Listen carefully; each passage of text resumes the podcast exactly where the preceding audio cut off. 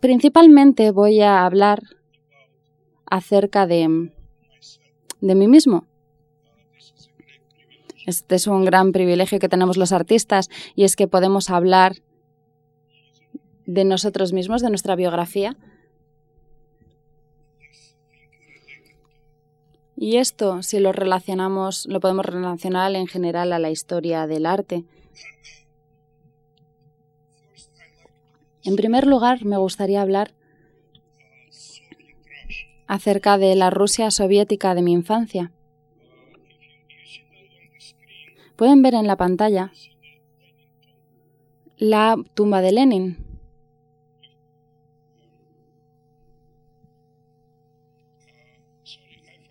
Lo siento, ¿cómo? No sé si tenemos un puntero láser para que pueda mostrarles. Sí, em, pedía un puntero láser porque el mío no funciona, pero si tuviesen uno lo, lo agradecería realmente. En pantalla pueden ver la tumba de Lenin.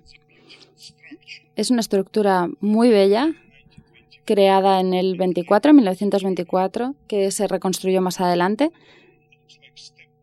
Parece como una pirámide en distintas, eh, eh, distintos niveles y el cuerpo de Lenin momificado se encuentra en su interior. Pueden ver estudiantes soviéticos jóvenes de, escuelas públicas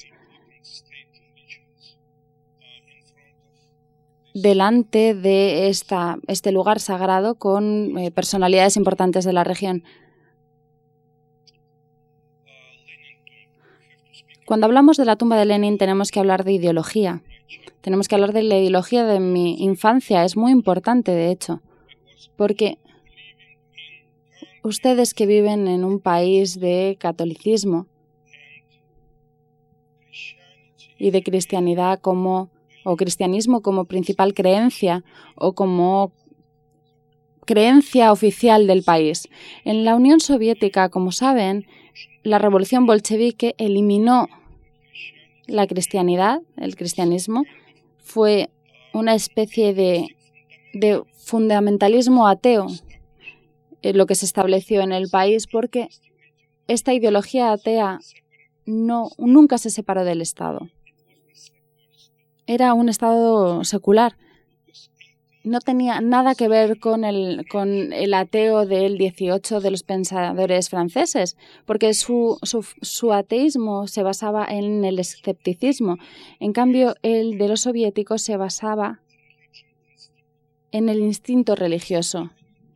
Y en la tumba de Lenin, pues, siguiente, vamos a verlo en la siguiente diapositiva, y la tumba de Lenin era el templo de este fundamentalismo ateo.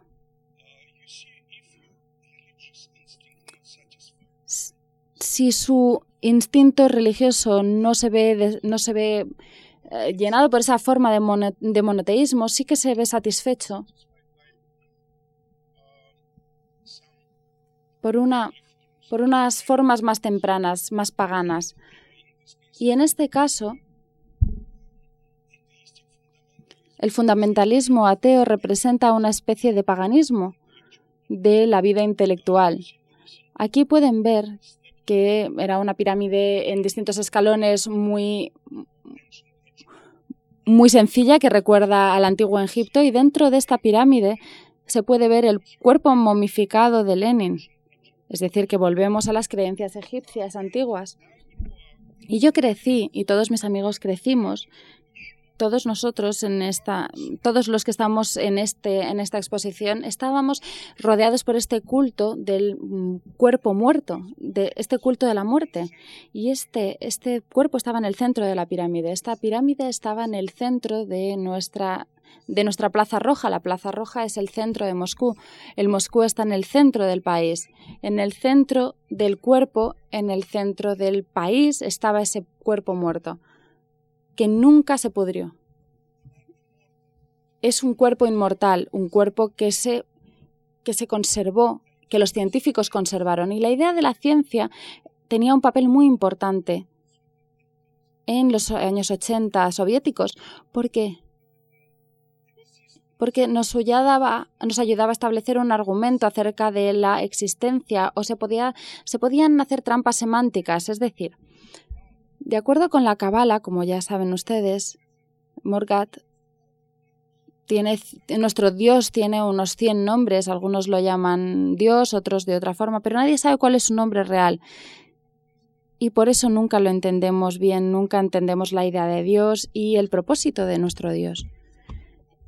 Y algunos lo llaman ahora Buda, otros lo llaman Alá, otros lo llaman Cristo y otros lo llaman ley de la naturaleza. ¿Pero qué significa ley de la naturaleza? Es un misterio. Es el misterio de un universo. Es decir, que es una especie de orden. ¿Por qué las fuerzas de la naturaleza siguen la ley de la naturaleza? Es un misterio, es un misterio que nadie puede responder. Y en los 80 nadie podía responderlo. Por lo tanto, es un problema que empieza con argumentos semánticos acerca del nombre de dicho Dios, ese, ese misterio, si existía o no. Perdón, no, no oigo al ponente, me temo que he perdido. Ahora, pero ¿cómo llamamos a este misterio? Algunos lo llaman Buda, algunos lo llaman Cristo, otros lo llaman Alá, y algunas personas, lo siento, pero he perdido otra vez de nuevo ahora, y otros lo llaman la ley de la naturaleza, el culto de la ciencia. Y el gran logro de esta ciencia era el cuerpo de Lenin, el cuerpo momificado de Lenin, un cuerpo que viviría para siempre, una vida eterna, un milagro. Ese milagro era el centro de este culto, el centro de mi infancia, el centro de mi ideología como, como niño y, por supuesto, el centro de las ideologías de muchos de mis amigos.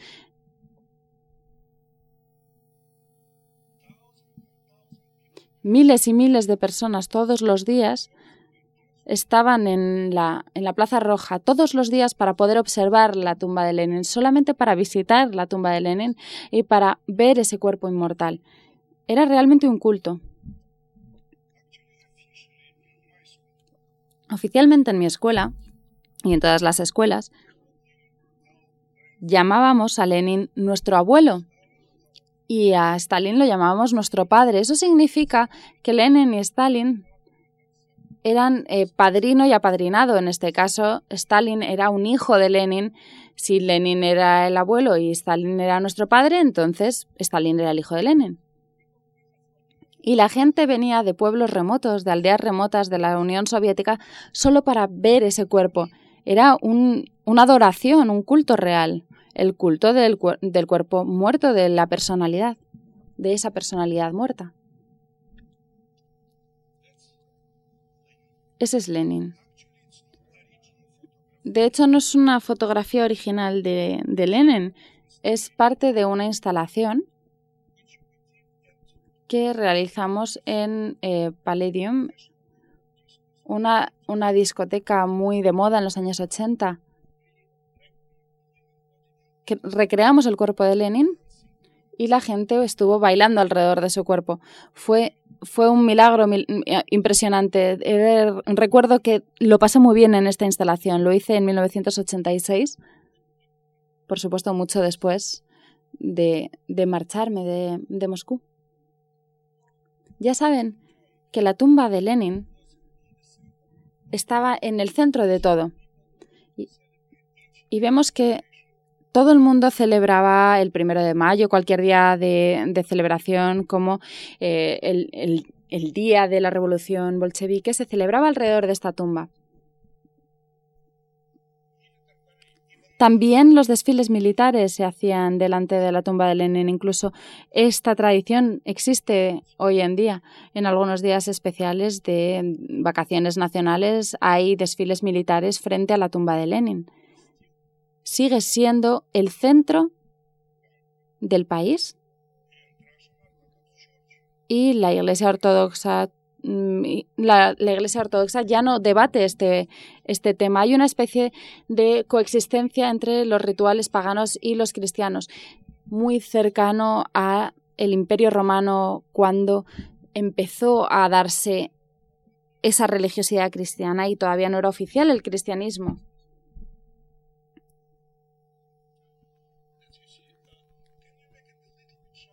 ¿Pueden hacer que se vea un poquito más esta fotografía? ¿Pueden... ¿Ven esta chica, esta niña? Son, son unas Girl Scouts y Boy Scouts, son, son los jóvenes pioneros, como los llamamos en Moscú, bueno, en Rusia. En vez de ir vestidos con una corbata azul como las americanas, en Rusia llevaban corbatitas rojas, iban vestidos de rojo. Este es mi colegio. Lo que considero que es más interesante de esta diapositiva, desde mi punto de vista, es que este es un ritual de los estudiantes de las escuelas públicas. Tenían que usar esta corbata roja. ¿Ven la corbata roja? Bueno, estos, estos son los que tienen suerte. Estos todavía no tienen corbata. No no hace falta que pongan tanta luz. ¿Pueden reducir las luces, por favor? ¿Pueden bajar las luces? Hay demasiadas, demasiadas luces.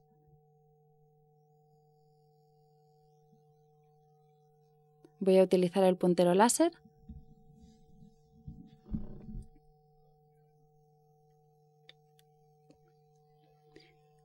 Lo más interesante desde el punto de vista artístico es este busto de Lenin y el triángulo rojo. ¿Ven este triángulo rojo?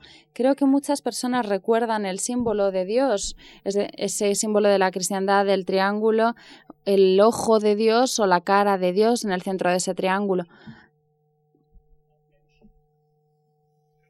Y esta combinación de realismo y geometría, dos, dos, estilos diferentes, era algo muy popular que se utilizaba mucho en la propaganda artística soviética.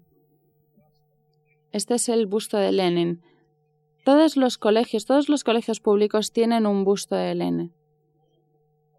Eran cultos locales, por así decirlo, iconos locales.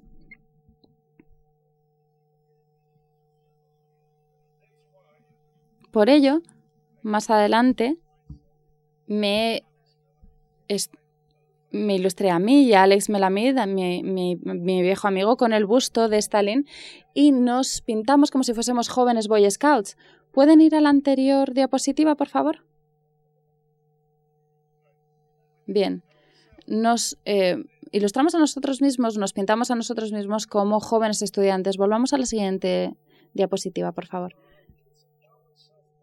es un, es un eh, retrato, un autorretrato doble, como jóvenes pioneros. Nuestra historia no, no es muy popular. No suele ser, no es normal que en nuestra cultura la gente haga fotos así, hagan imágenes de sí mismos como jóvenes pioneros. Normalmente se ilustraban como muy energéticos, como sufridores, como una forma heroica, romántica. No, esta es una de las pocas obras en las que hay un autorretrato en la historia artística en la que nos estamos nos estamos mostrando a nosotros con una especie de ironía, autoironía, porque ven que nuestras caras tienen bigotes, pero tenemos el aspecto de ser jóvenes estudiantes de una escuela pública.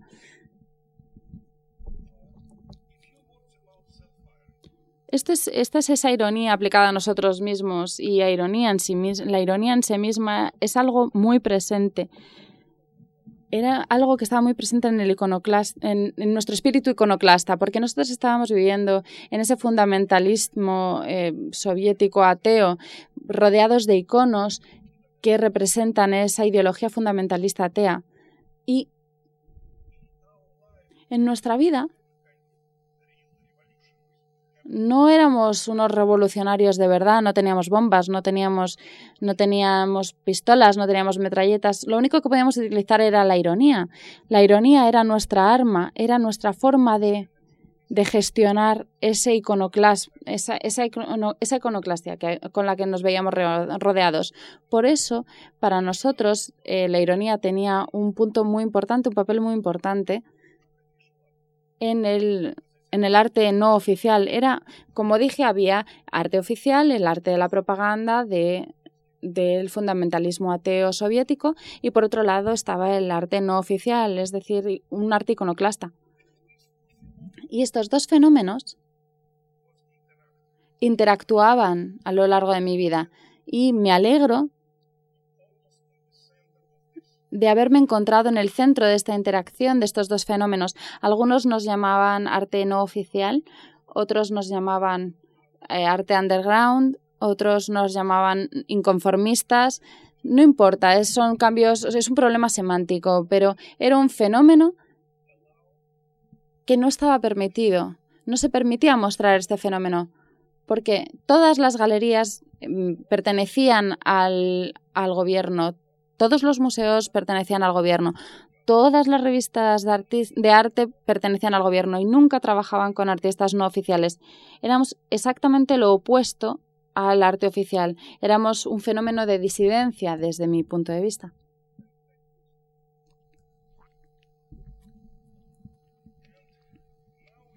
Y ahora comprendemos que esta es una relación extraña de amor y odio porque estábamos rodeados por la propaganda, por el arte de la propaganda, por, los bustos de Stalin, este es un busto de Stalin, por los bustos de Lenin, etc. Mucho más tarde, en los 80, a mediados de los 80, se nos invitó a Den Haag en, los Países Bajos y el Museo Gemeente nos pidió que hiciésemos algo y decidimos hacer estos bustos. Este busto lo esculpí yo eh, a mediados de los 80 y junto con Melamed hicimos esta instalación con el color rojo, con, con el, en el distrito, en el distrito rojo de Den Haag.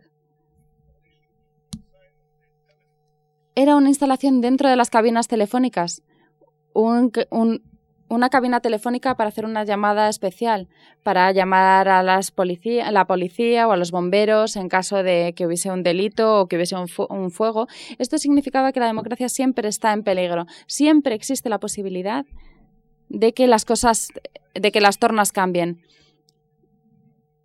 Y, que siempre existe alguien esperando la vuelta de la esquina. El color rojo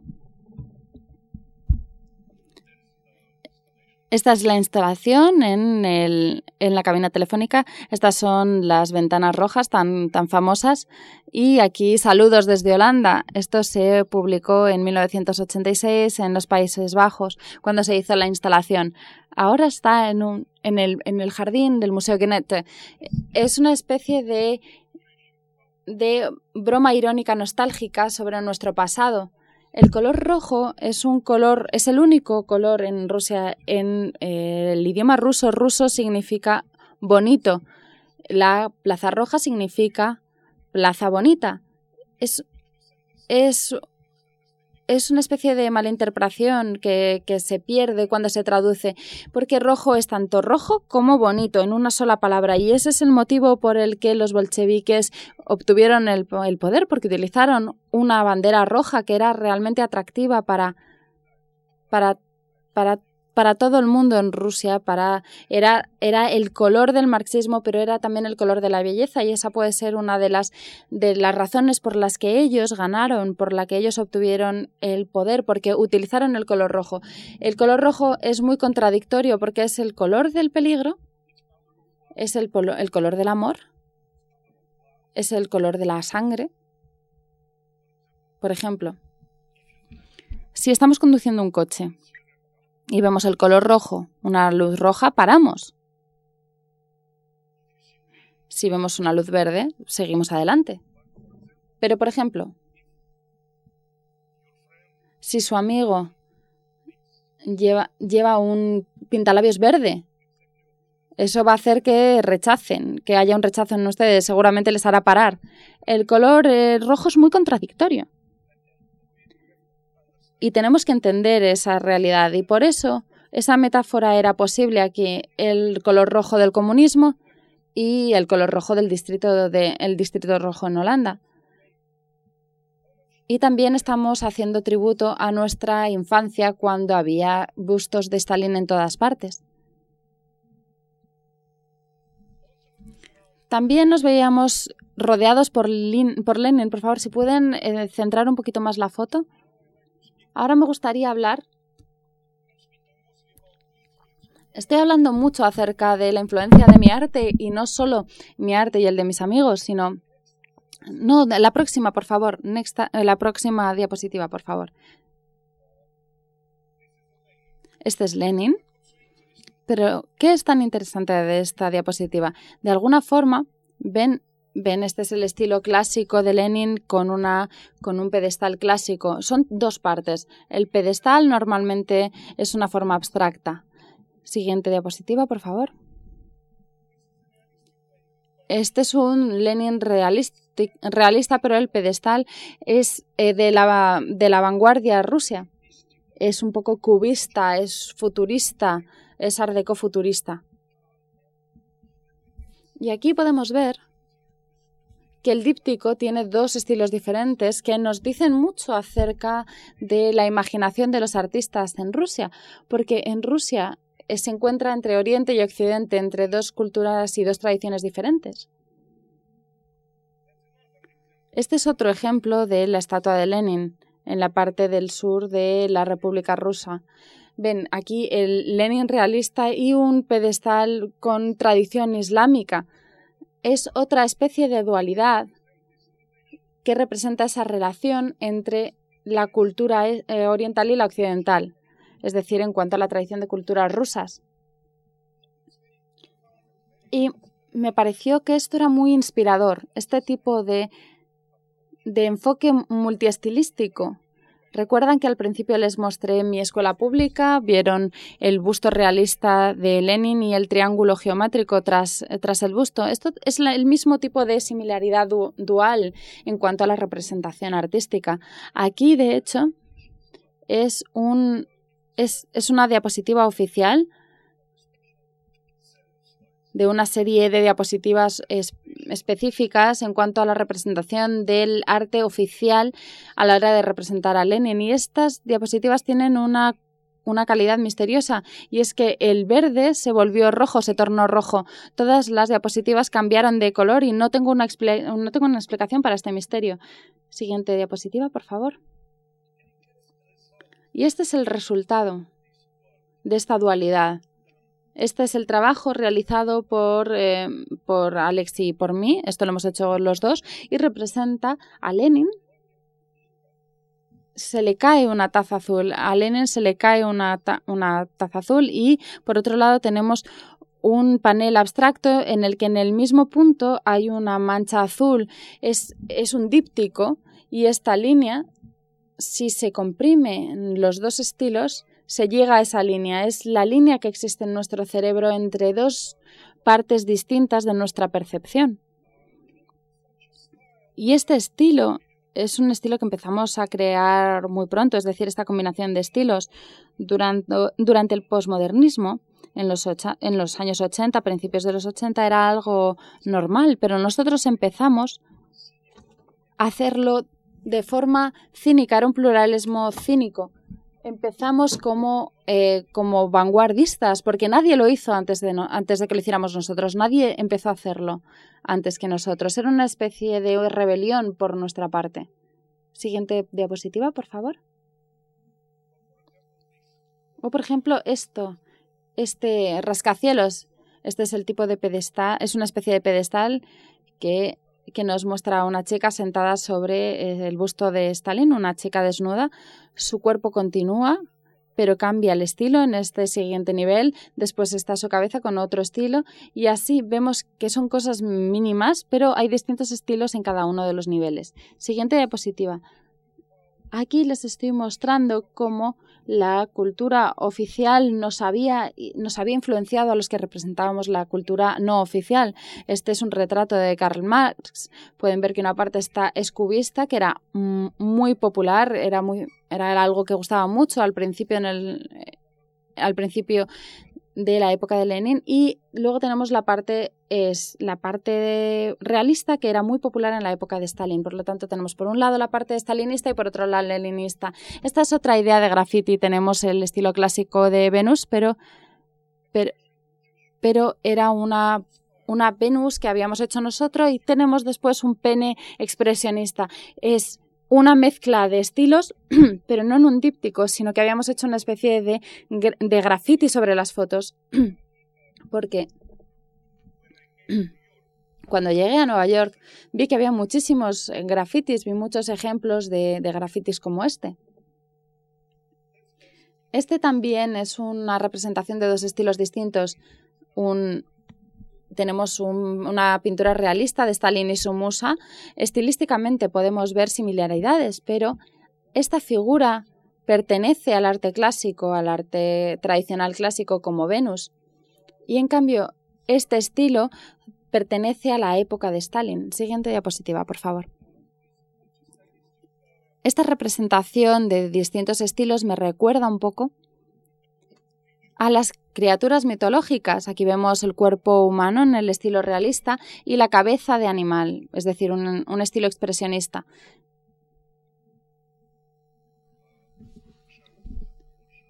¿Podrían mostrar mejor la, la diapositiva porque está un poquito borrosa.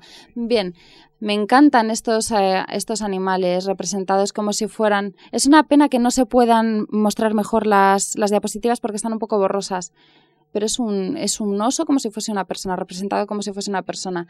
Y este es un ejemplo de la propaganda masiva, de la, de la propaganda masiva. Esto es típico de Moscú.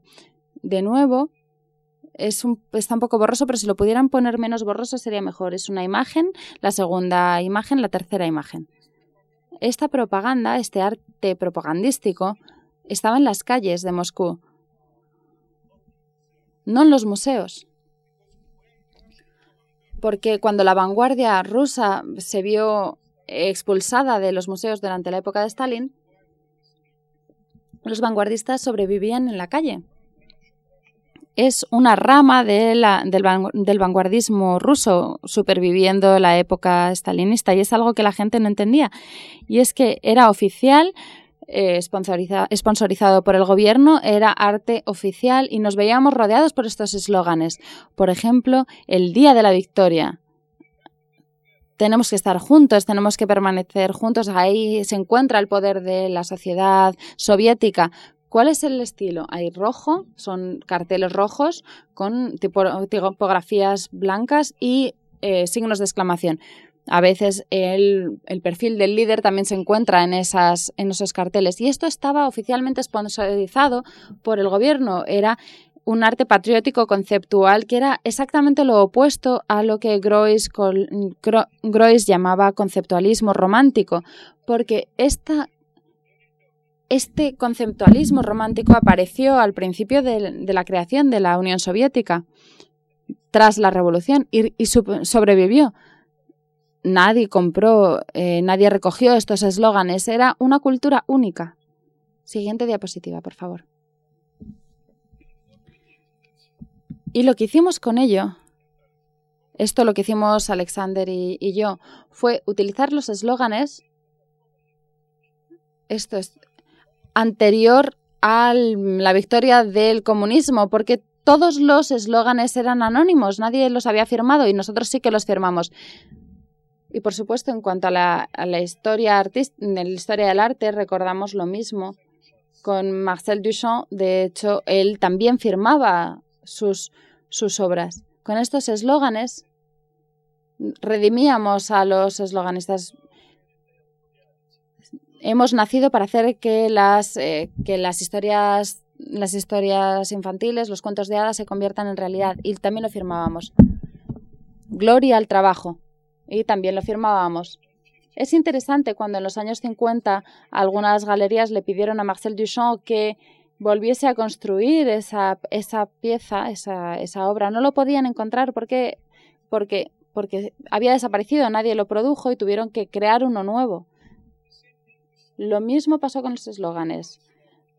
Ninguno de los eslóganes soviéticos sobrevivieron, nadie, nadie recogió esos eslóganes. Cambió el gobierno, cambió el tiempo, y se iban. Esos eslóganes desaparecían. Todos los eslóganes que, eh, que mi amigo y yo firmamos sí que sobrevivieron. Hasta los 70. Desde los 70 han sobrevivido esos eslóganes. Esta es una instalación de los eslóganes. Es, es toda la, la historia del arte de la Unión Soviética mediante eslóganes. Siguiente diapositiva, por favor. Y si ponemos todos los eslóganes juntos, tenemos este eslogan. Este eslogan está, de hecho, en esta exposición. Siguiente diapositiva, por favor. Este soy yo, era mucho más joven en aquel momento, en 1972. Y aquí una cita. Siguiente diapositiva, por favor. Es otra cita. Siguiente diapositiva, por favor. Como dije antes, nos veíamos rodeados por el arte propagandística, es decir, eh, arte oficial, conceptual oficial, con el patrocinio del gobierno. Aquí se dice que eh, el trabajo es una fuente de riqueza, con un, punto con un punto exclamativo, con Lenin y con Marx. A veces Lenin-Stalin, este es un ejemplo oficial de los años 50, y lo que hicimos fue, como vemos en esta diapositiva, lo hicimos dentro del contexto de Lenin y Stalin, de, de, esa, de imagen. Está un poco borroso, si pudiésemos verlo un poquito mejor porque hay problemas, se ve un poco borroso. Este es un collage, por supuesto, pero aquí el retrato en sí mismo es uno de los eh, retratos que están en, este, en esta exposición, de hecho. Pero aquí estamos Alex y yo, como Lenin y Stalin, y lo llamamos Sots Art. ¿Qué significa Sots Art? Sots es, una, es, es, en breve soviético, socialista y art viene por el pop art. ¿Cuál es la diferencia entre Sots Art y pop art? El pop art era el resultado de la producción en masa, de la superproducción y del consumismo y de la publicidad y del consumo comercial. En cambio, Sots art era un resultado del exceso de producción de ideología y de propaganda, de ideología propagandística. Era, por lo tanto, era, por lo tanto el resultado eh, del exceso de ideología. Y les digo que la Unión Soviética era un Estado ideológico, eso significa que era un Estado conceptual. Y nadie lo entendía, no lo entendemos ni siquiera ahora, que toda la propaganda eh, soviética era arte conceptual. Estoy hablando del arte de las calles, no estoy hablando de los cuadros que estaban en los museos. Lo mismo pasaba con, con los con el pop art, el museo era expresionismo abstracto y fuera de los museos encontrábamos los anuncios de Coca-Cola.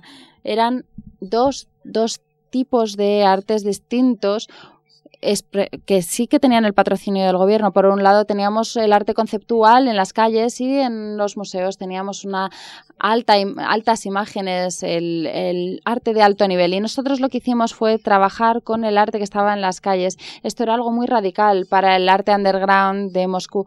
Era una especie de pop art conceptual porque la porque la cultura pop soviética o rusa era una especie de, cultura popular conceptual. Se habla mucho del Sots Art y, y de, de hecho estoy muy orgulloso de haber sido los que, los que creamos ese término, el Sots Art, porque fue algo que nosotros creamos y que ahora está en, el en los diccionarios rusos y se plantean si Sots Art era conceptual o pop art. Pues en realidad es una discusión, no es un debate que no tiene sentido si es eh, pop art o conceptual, sino que es un pop art conceptual, porque nuestra eh, cultura de masa rusa era conceptual, por lo tanto era una cultura ideológica pop art, era una cultura fundamentalista atea, como dije anteriormente. Perdón, ¿pueden volver a la anterior diapositiva? Este retrato lo hicimos tres veces. En el 72 había dos retratos, el mismo retrato dos veces, uno en tela y el otro en un, una, en un, en un cartel. Pero durante la, exposición Bulldozer, uno de los retratos originales se destruyó.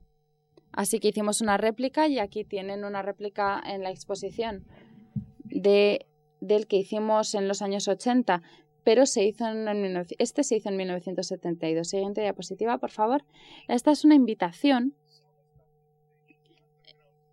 Es una invitación underground a la primera exposición de arte underground, es decir, una exhibición, una exposición al aire libre.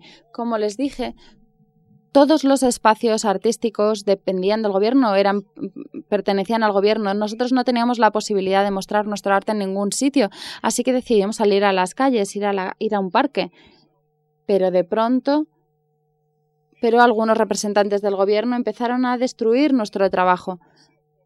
y el retrato, el autorretrato doble que les mostré anteriormente, la primera versión fue, fue destruido por el gobierno y otros, otras muestras de Sots Art fueron destruidas. Y estos son los nombres de los artistas que participaron en la exposición. Es parte de mi archivo. Yo creo, mm, yo me siento ahora de otra forma porque esto fue en el 74 y ahora soy más mayor.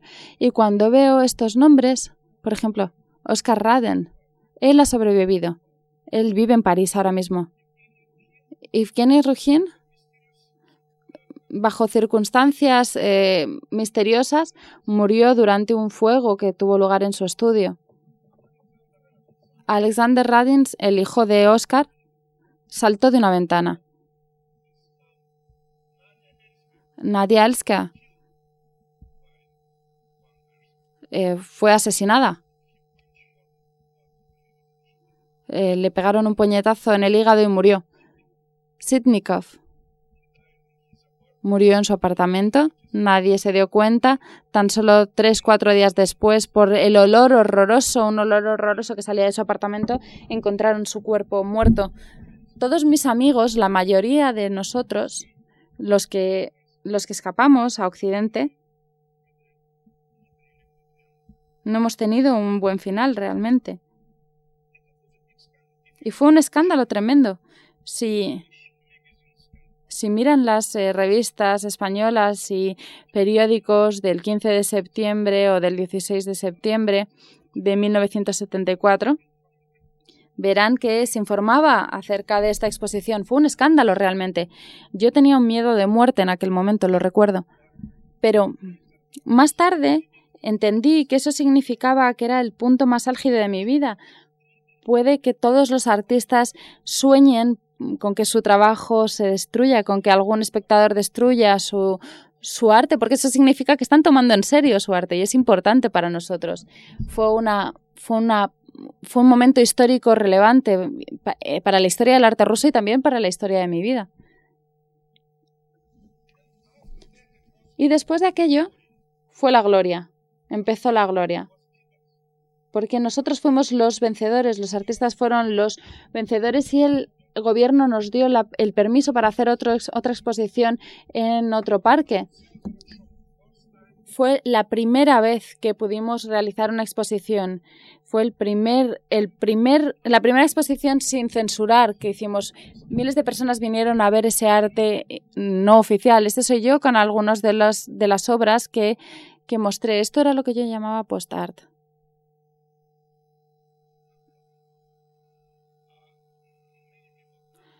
Muchas personas han venido a ver esto. Les mostraré, les mostraré algunas de estas obras en otras diapositivas. Este es, esto es el arte americano en el futuro. Es Andy Warhol y Roy Lichtenstein. De hecho, estaría bien si pudiésemos reducir las luces porque no pueden ver los detalles de la diapositiva y verme a mí no es tan importante. Mejor que vean el trabajo que estoy, que estoy mostrando. Si pudieran reducir el nivel de las luces lo, lo agradecería. Por favor, ¿pueden bajar las luces? Siguiente diapositiva, por favor. Y esto es el Guggenheim, es una parte de la serie de trabajo que estoy mostrando. El Guggenheim en el futuro. Ven, es, es un entorno, un paisaje idílico, pero no es el resultado de una guerra nuclear o algo así. Puede que las personas en ese momento eran budistas y se fueron de la ciudad y el Guggenheim quedó, en ruinas. Este es el Guggenheim del, futuro. Esto lo hice en 1974, mucho antes del 11 de septiembre. Es eh, el Museo de Guggenheim en ruinas. Y siguiente diapositiva. Este es un fresco Pompeyo de esto es, la sopa Campbell de Warhol, cuál sería la visión de este cuadro según el artista en el futuro. Les diré que la gente en la Unión Soviética, la gente de mi infancia, vivía pensando siempre en el futuro y valorando nuestro ahora, nuestro presente, desde el punto de vista del futuro. Nos decíamos, sí, estamos viviendo en unas condiciones trágicas, hay un gulag, hay un, gobierno, etcétera. Pero en el futuro será estupendo, será una sociedad estupenda. Todo el mundo será feliz. Era una especie de, de altruismo masoquista de la, de la sociedad. Nosotros evaluábamos nuestro presente desde el punto de vista del futuro. Esa era la idea, ver el, el arte contemporáneo muy brillante, como el de Andy Warhol, pero desde el punto de vista del futuro, como ahora vemos los frescos de Pompeya. Tras el fuego, tras, tras que haya pasado por las manos de los restauradores, cuál sería el aspecto. Y de alguna forma esto fue una colaboración con Andy Warhol, por supuesto. En mi, a lo largo de mi vida he tratado de hacer distintos tipos de colaboraciones. He colaborado durante mucho tiempo con Alex Melanet. He colaborado también con algunas con eh, fotografías de animales, de chimpancés y también con Andy Warhol.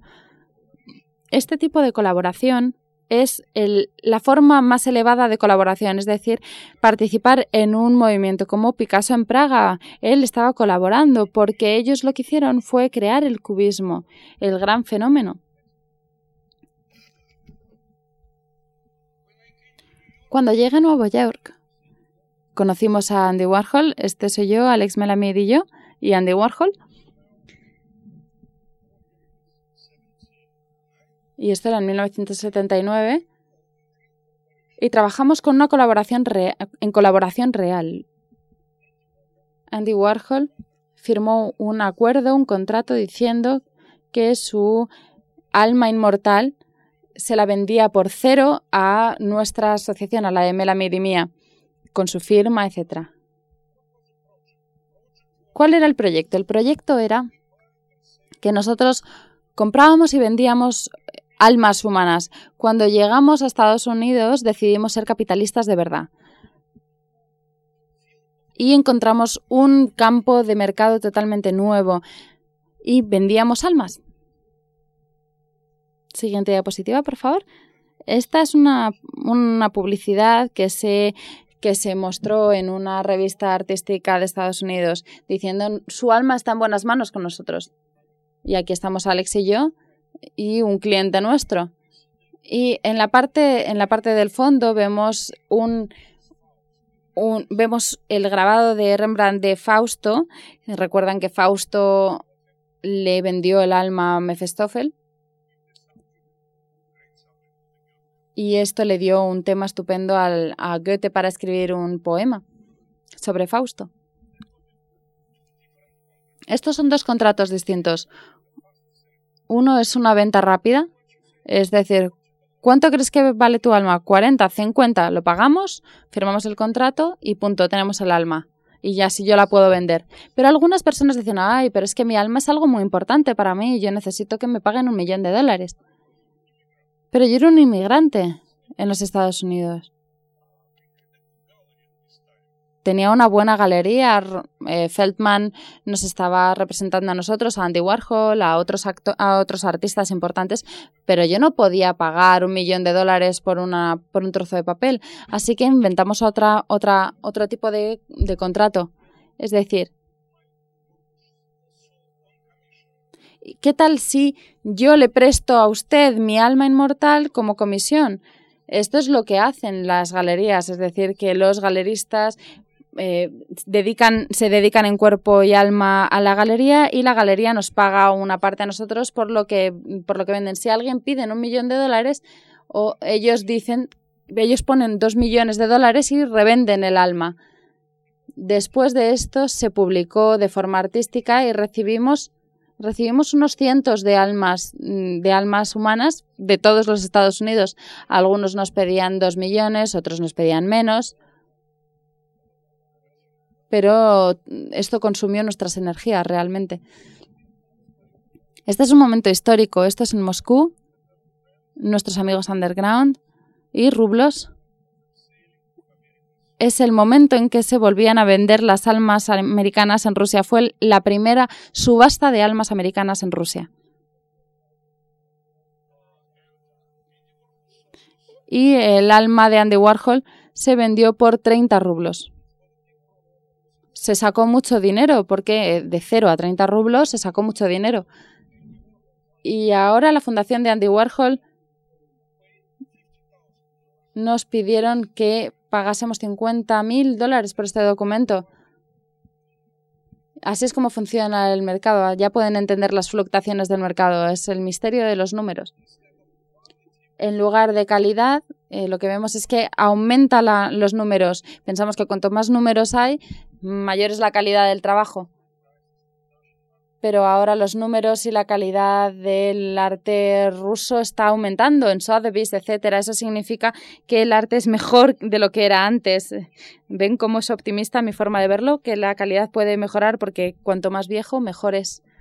Siguiente diapositiva, por favor. Este es un momento muy feliz de las almas americanas. De hecho, dos de ellos, Albert y Sajarov, están aquí en, en, este, en esta exposición. Ellos ellos eran artistas underground, lo que hicieron fue combinar su, su alma y venderla junta, venderlas juntas. Este artista es Michael Rochal, uno de los, de los artistas más prometedores de, del movimiento underground, pero murió de un ataque al corazón. Este poeta underground también murió de un ataque al corazón. Esta, esta imagen en realidad es trágica para mí. Por supuesto que intentamos, intentamos divertirnos con la vida, porque había mucha presión en esa época, pero esta diversión nos costó muy cara. Nos costó nuestra salud, nos costó nuestra estabilidad emocional. Siguiente diapositiva, por favor. Dedicamos mucho dinero a esto eh, porque nosotros pagamos por este anuncio diciendo que nosotros con Maren Malamed compramos y vendemos almas. Pero eh, era 1970, 1980 y en ese momento ya no teníamos nada que hacer. dedicamos mucho dinero a este proyecto y realmente es verdad que la subasta nos dio mucho dinero, pero el problema es que a mucha gente le gusta vender sus almas, pero nadie quiere comprar almas. Ese es un problema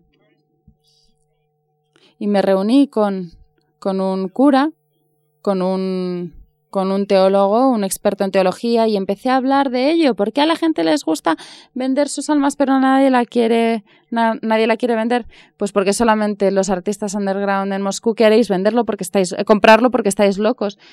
Y mi, mi amiga teólogo dijo, si leéis con cuidado la Biblia, hay una cita que dice que todas las almas son mías, el alma del Padre y el alma del Hijo. No sé, eh, no sé cómo funciona realmente, pero el alma del Padre y el alma del Hijo. Eso significa que todas estas pujas, todas estas subastas son ilegales de acuerdo con las leyes religiosas, porque no se puede vender algo que no nos pertenece, no podemos vender nuestro alma porque no nos pertenece, pertenece a las autoridades elevadas. No es nuestra propiedad, no es, ni mía ni vuestra. Por eso este proyecto se tuvo que paralizar. Y una de las últimas publicidades que hicimos, que era más filosófica que comercial, es, ¿ha vendido su alma? Y el punto de interrogación tenía la forma de una galaxia. Para la tradición rusa es, muy, es una, una pregunta muy importante la creación de la interacción entre la espiritualidad y la ironía. Esta tradición existe en la teología ortodoxa rusa. La ironía es la representación del mal.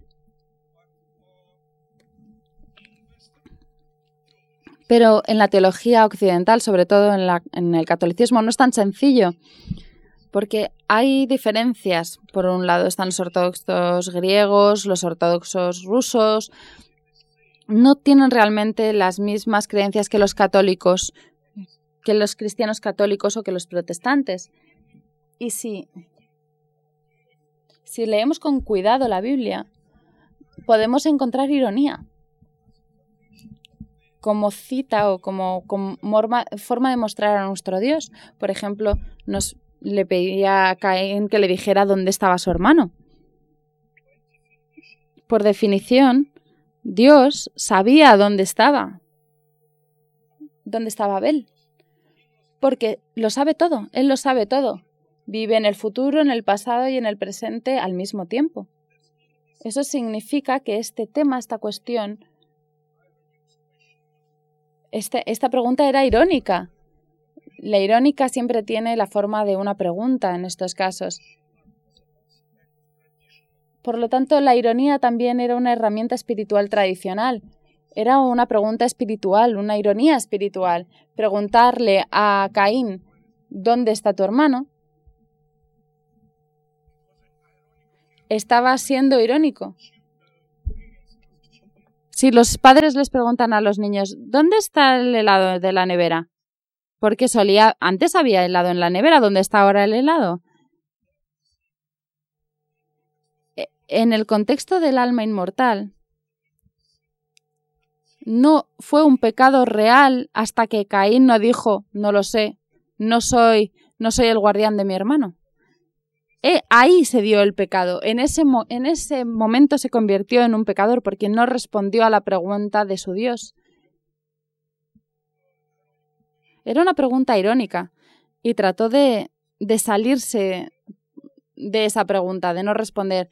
Y ahí es el momento en el que la ironía se convierte en un pecado. Pero antes de eso, la ironía no era un pecado.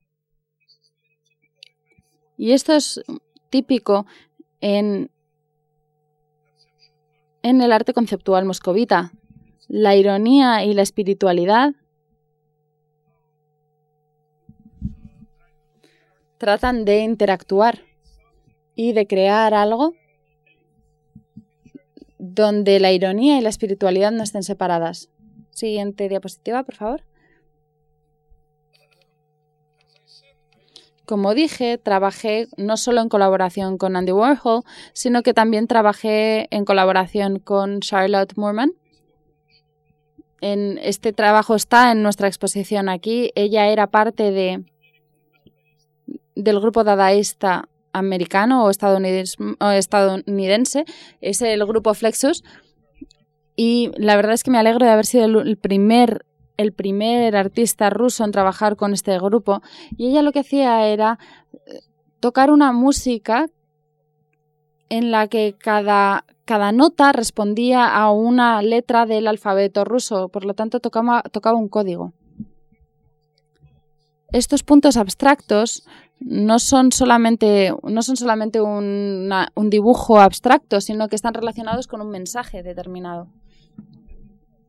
Este es un código. Como ven, cada, cada letra está codificada con colores y lo mismo pasa con la música. Y si leen toda la serie verán que hay algunos eh, documentos burocráticos muy importantes como por ejemplo la libertad de la, la libertad de expresión constitucional.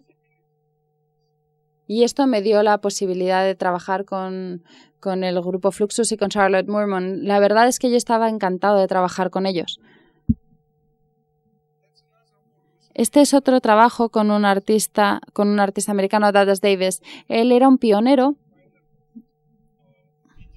en el arte de vídeo. Él era, de hecho, también era un crítico de Newsweek y de la revista Village Voice. De hecho, me, de hecho, me lo encontré hace unas semanas en las calle, en la calle, no sé qué es lo que ha ocurrido, pero tuvo un accidente de tráfico, algo le ocurrió en el cerebro y ahora es ahora no tiene hogar, es un sin hogar, vendió su estudio, vendió su loft y vive en las vive en la calle de Nueva York. Pero en cualquier caso, esto era en el 74, era un crítico del Newsweek, vino a Rusia, para hablar de la exposición de Bulldozer cuando el gobierno destruyó nuestro trabajo. Y le sorprendió cuando vino a nuestro estudio ver que, que había artistas conceptuales en Rusia. Era en 1974, durante la exposición Bulldozer, cuando el gobierno destruyó nuestros trabajos y cuando algunos de nuestros trabajos fueron, o la mayoría de nuestros trabajos trabajos fueron destruidos y él trajo una botella de whisky estupenda, eh, estadounidense, de verdad, y nos sentamos y estuvimos bebiendo y estuvimos hablando de cómo podríamos crear algo juntos y decidimos que cuando, cuando volviese a Nueva York que hiciese una fotografía durante, durante una fiesta moscovita y que nosotros haríamos lo mismo en Moscú y que haríamos una las juntaríamos, juntaríamos las dos fotos diciendo dónde está la línea que nos separa, tanto en inglés como en ruso escribimos esta pregunta, dónde está la línea que nos separa. Y me encanta ver que esta, este trabajo está en el, eh, en el Museo Metropolitano porque fue la primera colaboración entre artistas rusos y estadounidenses. Y yo creo que el futuro del planeta depende de, de las buenas relaciones entre los Estados Unidos y Rusia. Y esta colaboración se dio unos meses antes de, que los astronautas rusos y estadounidenses fueran juntos al espacio. Fue un, fue un momento muy importante en 1975. Pero nosotros empezamos en el 74, lo hicimos antes. ¿Qué, es esa línea? ¿Cuál es esa línea entre las personas? Es una línea entre países, es una línea entre distintos idiomas, es una línea entre individualidades. La línea, las líneas existen, pero nosotros podemos seguir colaborando, incluso entre marido y mujer, entre, entre amantes, entre todos, entre madre e hijo, entre padre e hijo siempre existe una línea. Esto significa que esa línea, desde un punto de vista metafórico, filosófico, está ahí presente. Esto les mostraré otra imagen de esas líneas. Esta es, un, es una pintura abstracta y esta es otra pintura abstracta. Pero si lo observamos con cuidado, con, con, con detalle, vemos que hay algunas líneas que se cruzan, que cruzan el camino la una de la otra, porque estas pertenecen a un artista, esto pertenece a otro artista, pero se cruzan. ¿Cómo lo saben? No lo sé. Estos son dos artistas. Estos son los dos artistas. Esta es la línea. En 1995 trabajé con, en colaboración con estos elefantes en Tailandia, porque los elefantes tienen la posibilidad, tienen la capacidad de coger el pincel y de pintar porque al final de la trompa tienen una especie de, como, unos deditos que les permiten coger el pincel y este es un trabajo que ellos realizaron y colaboramos los tres. Siguiente, por favor. Ven, esta es la colaboración elefante, este soy yo, este es Alex. Y pintamos todos juntos en el mismo en, en el mismo lienzo, era como una como un baile, como una danza entre todos. Er, ella era muy bonita. Era en 1995, tenía 16 años. Tenía unos ojos preciosos y piernas muy largas, y pintamos juntos. Y este es su hermano. Era muy vago. Como artista era mejor, pero era mucho más vago. Simplemente no pintaba. Pero ella tenía mucho talento. Y una de las calidades del arte ruso es que si vemos algo, puede que sea divertido, puede que no, pero nunca se entiende realmente el sentido oculto profundo del arte. Se entiende, pero necesitamos pasar más tiempo estudiándolo para entenderlo. Creo que hay una diferencia. No creo que, que, no existan estos artistas en, la, en Oriente, en Occidente, pero en Rusia es algo, es, es algo mucho más habitual que veamos eso que vemos una imagen, pero que hay algo escondido tras esa imagen. Y se da mucho más en, en Occidente. Eh, necesitamos pasar mucho más tiempo estudiando y meditando acerca del arte ruso. Han visto esta fotografía, pero no todo el mundo entiende que esta es la estructura de Ganesh. Ganesh tiene dos brazos, dos brazos y la trompa en el centro. Esta es, esta es la diosa de la sabiduría india. Y aquí podemos ver esa estructura en ese método de colaboración. Ya les dije antes que el trabajo con distintos estilos y el trabajo en colaboración siempre me recuerda a mm, figuras mitológicas que en parte son animales y en parte son humanas. Siguiente diapositiva, por favor. Esto es en 1998. Trabajamos con Mickey, un chimpancé. Mickey empezó a ver cómo se utilizaban las máquinas Polaroid empezó a aprender para convertirse en un fotógrafo profesional.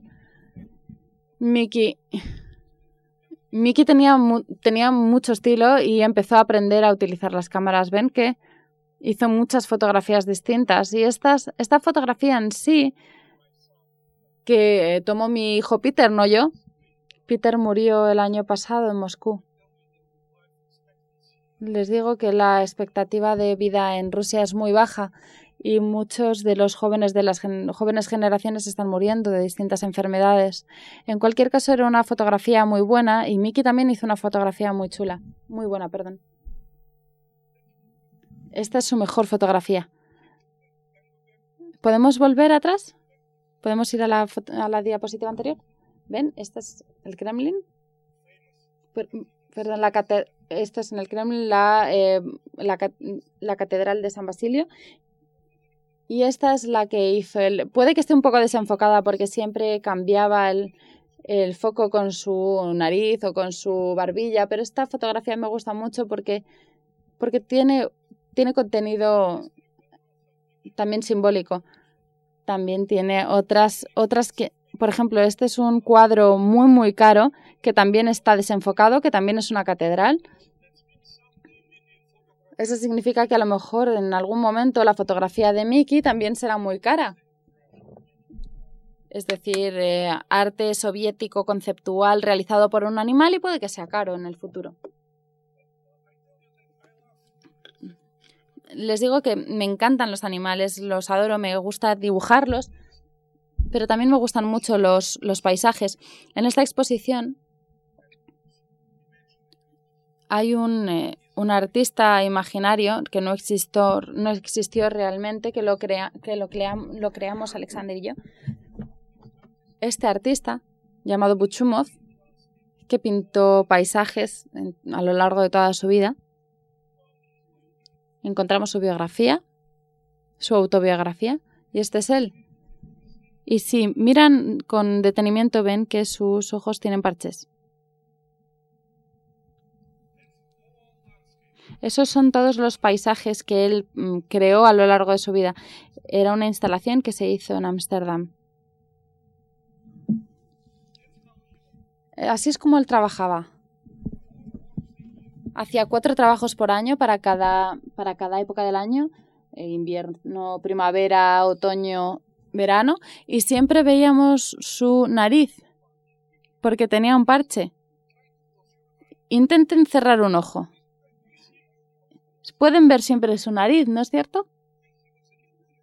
Y como él era un realista, él siempre pintaba su nariz. ¿Ven? Esa es su nariz, esa es su nariz, su nariz. En invierno estaba un poco azul,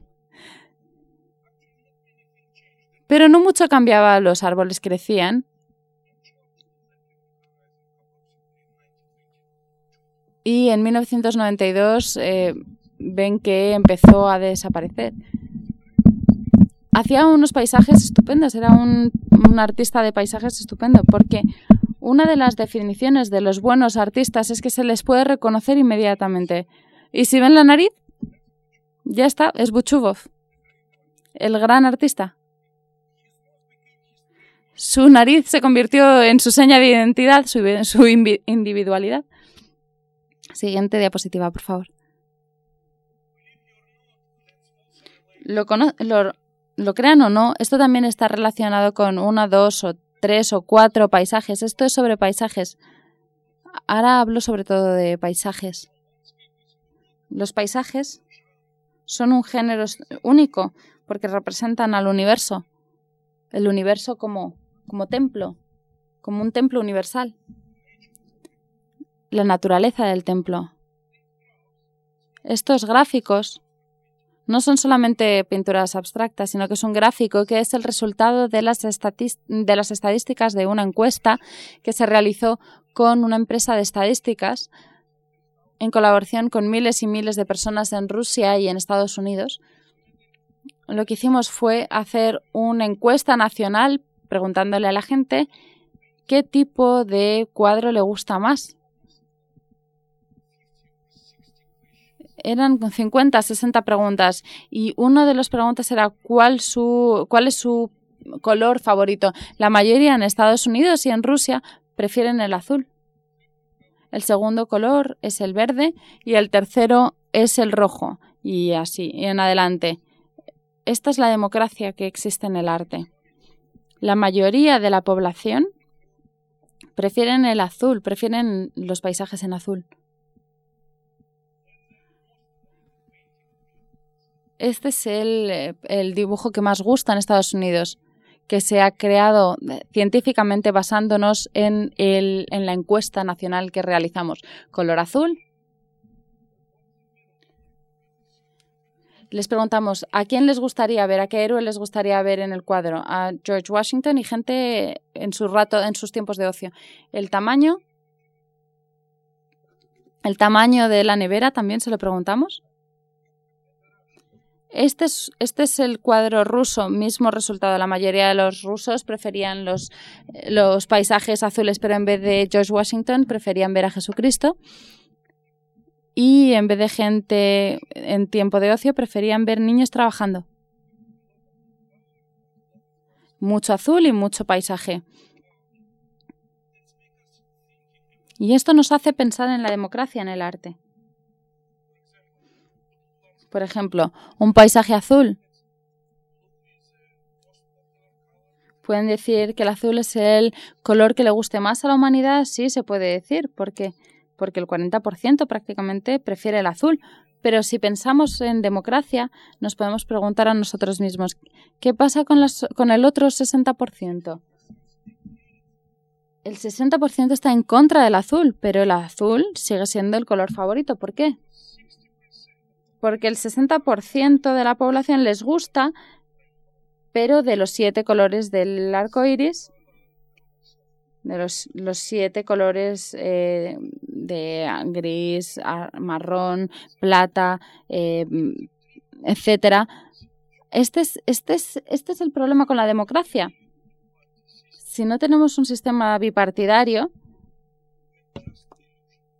solamente tenemos una ilusión de la democracia porque parece que más del 50% siempre va a estar descontento y la mayoría va a estar en contra de cualquier candidato y en contra de cualquier campaña electoral.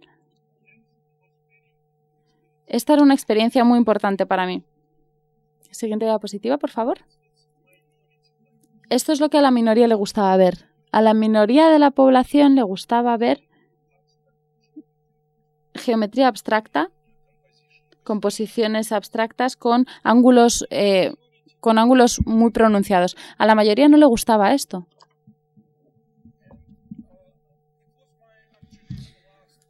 Y este fue mi último proyecto, uno de los últimos proyectos que he realizado en colaboración con Alex, con miles y miles de personas que respondieron a la encuesta que les planteamos.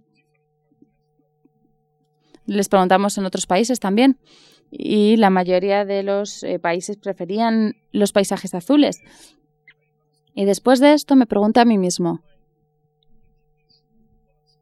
¿cuál es el paisaje individual que me gusta más a mí personalmente? Y creo que desde, desde el momento en que empezamos a trabajar individualmente porque estábamos exhaustos, porque habíamos colaborado durante demasiado tiempo. Siguiente, siguiente diapositiva, por favor. Y cuando me lo pregunté a mí mismo, la pregunta en el cuestionario era, ¿cuál es tu cuadro favorito? Mi cuadro favorito es de Jacob Reisdal, del siglo XVII, un artista eh, holandés, un semita judío. Es un paisaje maravilloso porque me gusta la combinación entre el realismo, que la mayoría le gusta, y con geometría, que como saben eh, no le gusta a la mayoría ven todas estas construcciones extrañas de las tumbas, tienen un poco, tienen un poco la, imagen de, de, Bauhaus y de composiciones supremáticas por la geometría. La geometría como prueba de la existencia de la, del superpoder ideal. Y también esta metáfora de, de vanidad, de amor, este, este árbol muerto, el esqueleto de este árbol. Me gusta mucho este paisaje. Y primero empecé a combinar el, cementerio judío y la conferencia de Yalta. Por supuesto entienden la relación entre, entre estos dos temas y también combiné la fotografía de mi familia, mi madre que venía de una eh, familia con tradición judía, mi padre que venía de una familia con tradición cristiana, pero más tarde, esta es mi madre en la tumba de mi abuela. Es cerca de Moscú, es un cementerio judío cerca de Moscú y empecé a entender que en general me gustan los, me gustan los paisajes de cementerios.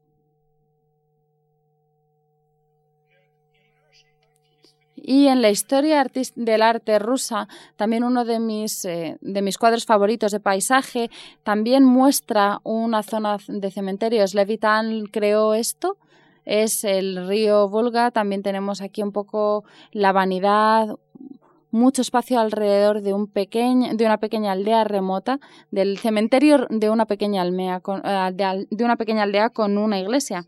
Como dije, es una, era una traducción, era una tradición en Rusia antes de la revolución. Antes de la revolución, Rusia era un imperio multireligioso. Había budistas en, en Bulgar, había también en Mongolia musulmanes, había repúblicas islámicas en la parte del sur y en la parte central. Por supuesto, también había cristianos.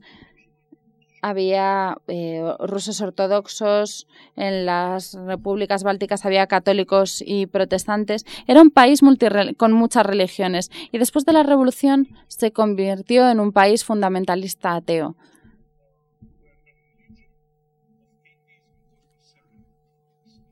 Las, todas las religiones se separaron del Estado. Y yo me pregunto, ¿cuál fue el cementerio más famoso?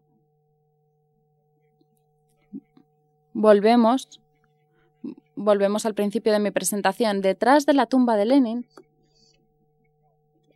que como dije es el centro del culto del fundamentalismo ateo, hay un cementerio. Esta es la, mm, la, tumba de Stalin con su busto, etc. Y en el centro de la Plaza Roja, de, esta, de este cementerio de la Plaza Roja, porque la Plaza Roja es el centro de Moscú, Moscú está en el centro del país, en el centro de Rusia, hay un cementerio. Y esto, hace, esto cambió mi idea de trabajar con el cuadro de Royce, sino que tenía que hacer un cuadro con la tumba de Lenin. Este es uno de los trabajos que realicé. Hice un cuestionario para mí mismo, me pregunté muchas eh, preguntas, las mismas que le habíamos preguntado a otras personas, y me di cuenta de que era más fácil preguntarle cosas a las personas que responderlas. Por ejemplo, no tengo un color favorito. No puedo decir el azul es mi color favorito porque me gustan las combinaciones de distintos colores. Es mi elección individual porque los cuadros antes solían ser eh, la elección de las personas eh, la, elección de los rusos, la elección de los estadounidenses, pero ese no era, esa no era mi elección. Y también quería un cuadro singular.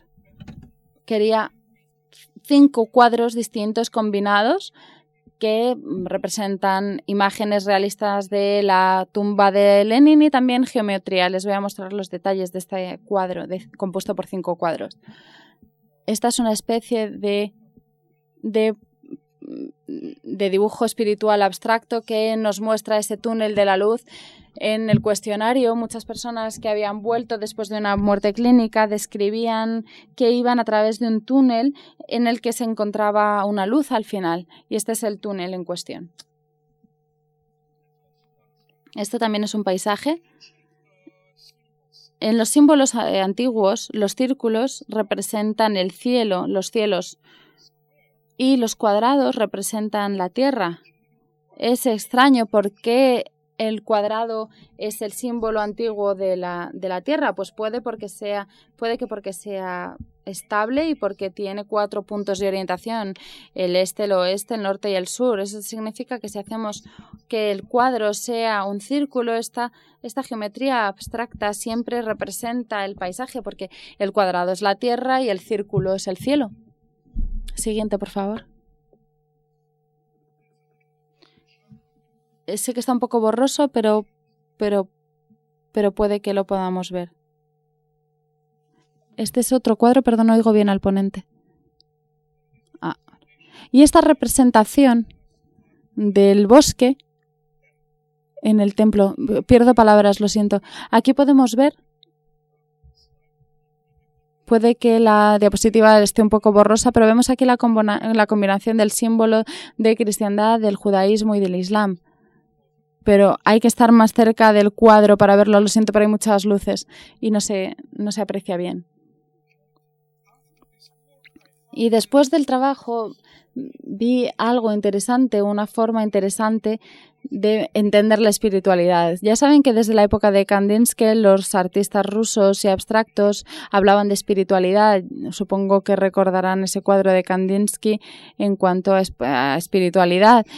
Pero ¿en qué, eh, ¿de qué hablamos de espiritualidad cuando hablamos de espiritualidad en este caso? Estamos hablando de la forma de vida, de, algún, de alguna manera. Y cuando encontré esta idea de combinar distintas religiones, cuando pensé en esa idea, traté de encontrar un título sencillo, un título sencillo para este concepto y me di cuenta de que existía un, un término.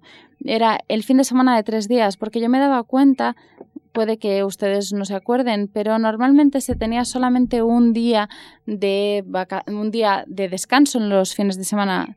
Solamente los domingos se descansaba, es decir, el día de fiesta cristiano. Mucho más tarde, en Rusia, después de la muerte de, la muerte de Stalin, empezamos a tener dos días de descanso los fines de semana y todo el mundo tenía dos días de descanso, los sábados y los domingos, dos días.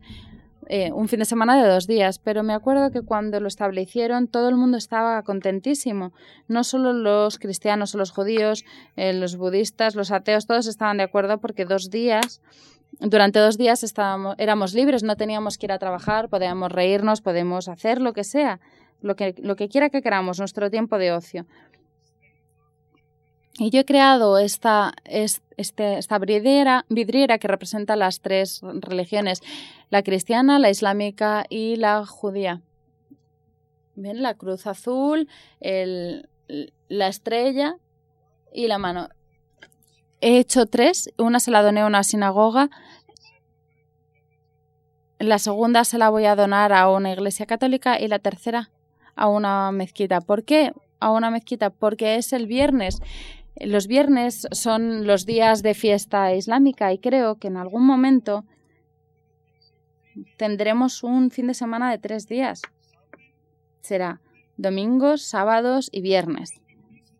Y será una coexistencia pacífica entre todas las religiones, porque en, algunos países, en algunos países vemos que las distintas religiones luchan, eh, los cristianos contra los islámicos, los islámicos contra los judíos, etc. Pero en algún momento encontraremos esa paz, un fin de semana de tres días, el símbolo de la coexistencia pacífica entre los distintos conceptos de espiritualidad. Y ese es el proyecto con el que estoy trabajando en la actualidad. Y pueden ver, de hecho les he mostrado cómo cómo ha ido mi vida desde la ironía, ah, pasando por las leyes icónicas hasta las fuentes espirituales. Pueden preguntarme algunas preguntas si quieren, pero les voy a mostrar algunas, algunas obras más. Uno de los símbolos es, lo ha utilizado uno de mis amigos para hacerse un tatuaje y esto me hace muy feliz. Siguiente diapositiva, por favor. Y esta es una combinación de los eh, símbolos estatales, de la heráldica y de los emblemas espirituales. El triángulo representa el, el fin de semana de tres días en este contexto. Esto significa que estoy empezando a hacer propaganda para conseguir que se dé, que se establezca el fin de semana de tres días. Es una propaganda visual. Y por supuesto, invito a todos los artistas a, a, enviarme propuestas con este nuevo movimiento simbólico para que podamos establecer una exposición juntos sobre el fin de semana de tres días en algún momento en el futuro.